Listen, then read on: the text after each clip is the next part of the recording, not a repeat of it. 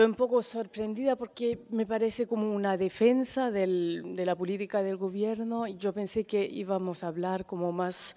Em, eh, viendo diferentes puntos de vista. Em, y para mí dos cosas me llaman mucho la atención porque em,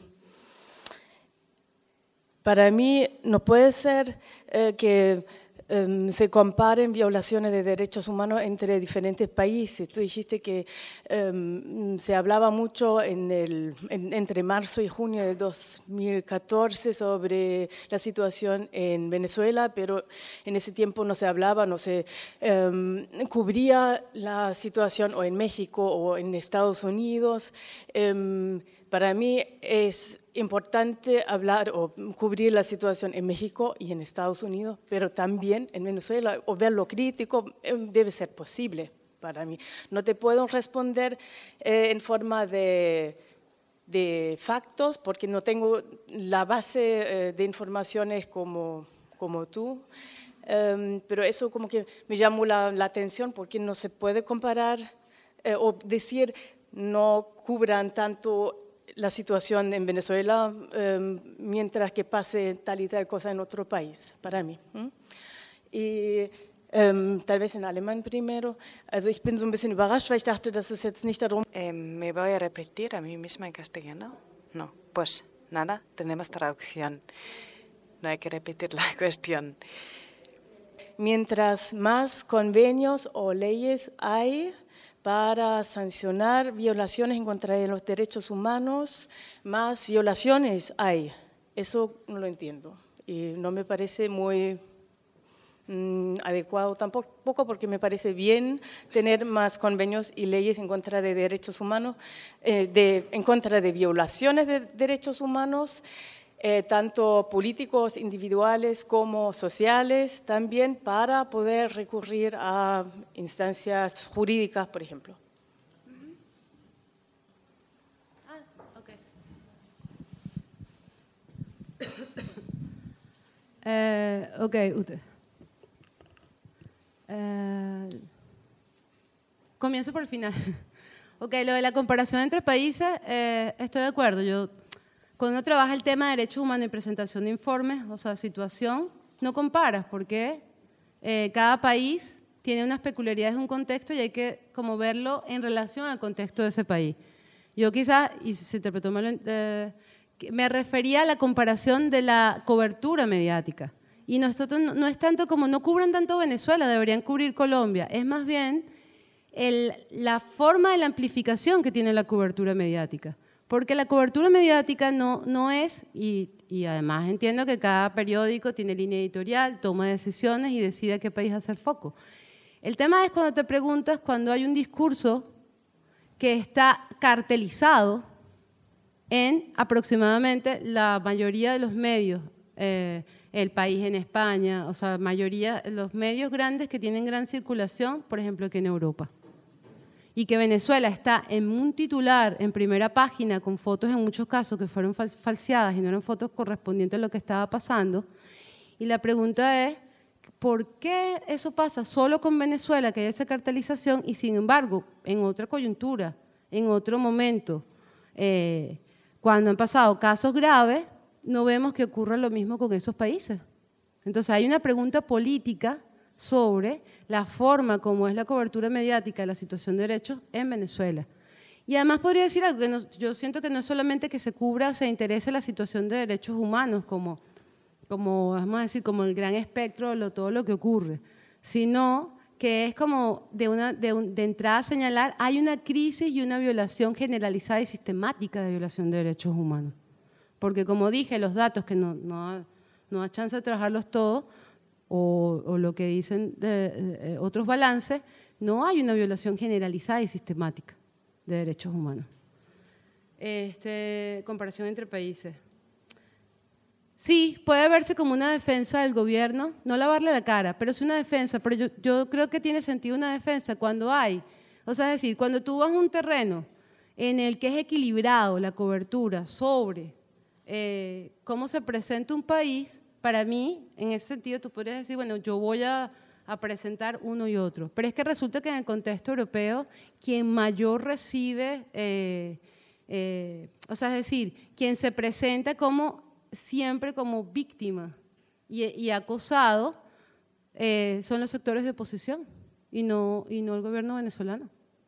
Entonces, no es defender el gobierno venezolano en el sentido de lavarle cara que no hay problema, sino es decir hay que, hay que, es decir, no hay, una, no hay una violación generalizada y sistemática de derechos humanos en Venezuela. Los datos no están hablando de eso. Entonces, en ese sentido, entiendo que hay un desequilibrio, pero desde mi perspectiva, y que no soy neutra, es un desequilibrio en el sentido de hacer equilibrio, el desequilibrio informativo que hay sobre Venezuela y sobre la situación de derechos humanos.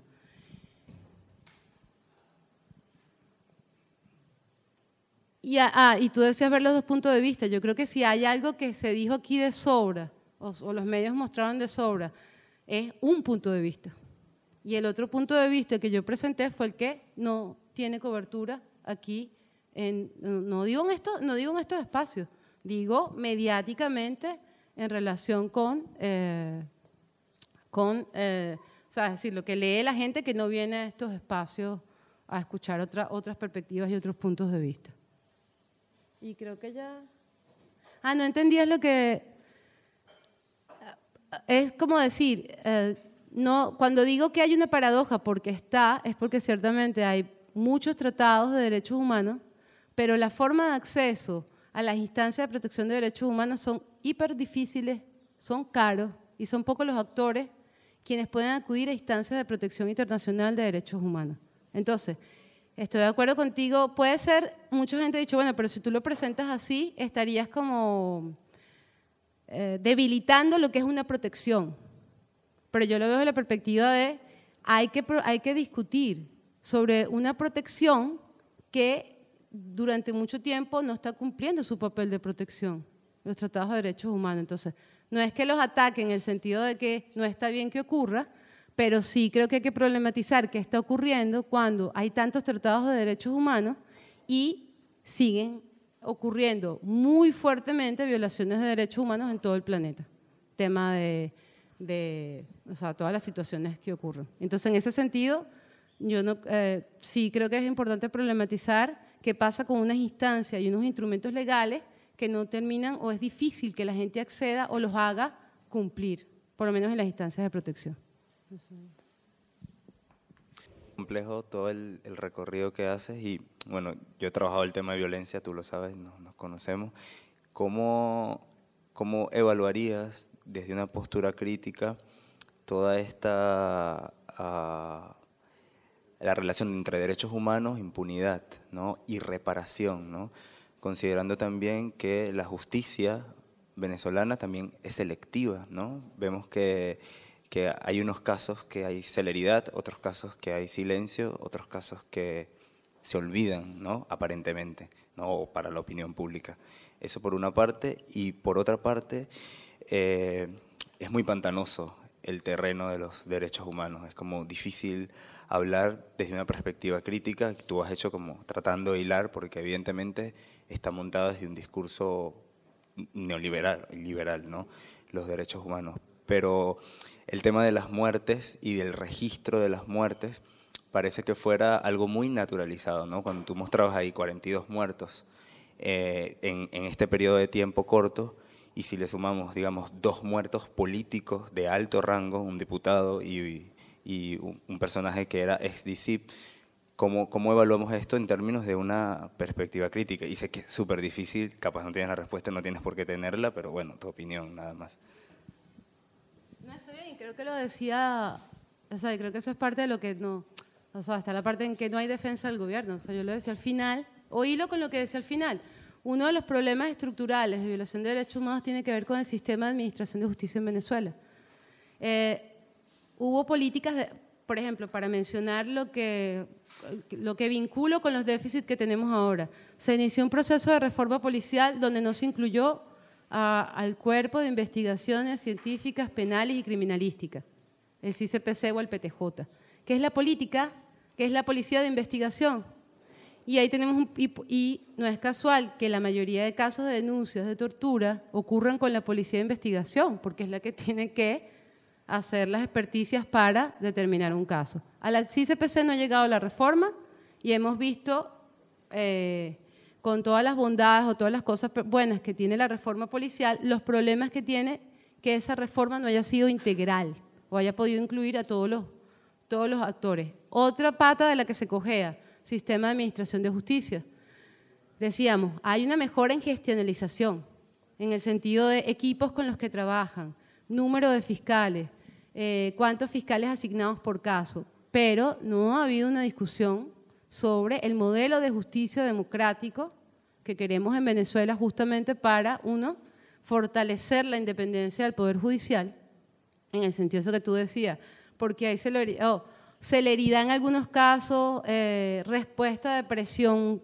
De, pongo un ejemplo, que no solamente lo que pasa en Venezuela, el, el horrible crimen de, la, de Mónica Spear, el, eh, que fue en diciembre, en enero de 2014, y que además fue uno de los, de los que de las cosas que implicó una mesa de diálogo entre gobierno y oposición y que tenían tiempo que no se sentaban a discutirlo. Y la gente también de, sectores populares o que tiene víctimas, porque eh, que tiene víctimas dijo, ah, resulta que ahora como hay una presión mediática y se sentaron a discutir con la oposición, en, en una semana se, se, hizo una investigación que dio con los, si se resolvió judicial, eh, policialmente el caso, falta la decisión de tribunales. Pero tenemos el asesinato del cacique Sabino a manos de eh, terratenientes. Tenemos eh, desde aproximadamente varios años líderes campesinos y comuneros que han sido asesinados por poderes terratenientes que todavía cuentan con la impunidad de funcionarios policiales y militares que les ayudan. Esos crímenes están impunes y eso es parte de la agenda de derechos humanos. Pero fíjense, la parte de la agenda de derechos humanos que no van a conocer ni van a saber salvo que uno venga a un, debate como este. O sea, que es decir, qué víctimas se visibilizan y qué víctimas quedan fuera de, la agenda. Entonces, en materia de derechos humanos es una agenda súper fuerte. Y estamos hablando del caso de violaciones al derecho a la vida. Pongo otros casos. Eh, ahorita hay una discusión eh, que va a empezar en la Sierra de Perijá sobre el tema de los proyectos que hay con la carboeléctrica en el Zulia. Eso es un tema de derechos humanos. O sea, ¿cuál es el modelo de extractivismo y de generación de riqueza que nos estamos planteando como proyecto social si queremos ser ecosocialistas, que está en el plan de la patria? Eso es un tema de agenda de derechos humanos. Eh, ¿Por qué el Estado sigue siendo débil en fortalecer los procesos de democratización de la tierra en el campo? Eso es un tema. ¿Por qué tenemos sectores eh, comuneros afectados en la situación de, presencia de paramilitares en zonas de Lara. O sea, es decir, hay una agenda amplia y grande de derechos humanos. Ahora, lo que, vengo, lo, que quería expresar aquí es que tenemos una agenda que tiene un actor privilegiado, que tiene a unos medios para ponerlo siempre como víctima. Pero tenemos una agenda de derechos humanos pendiente en Venezuela que no, recibe atención o no tiene fuerza de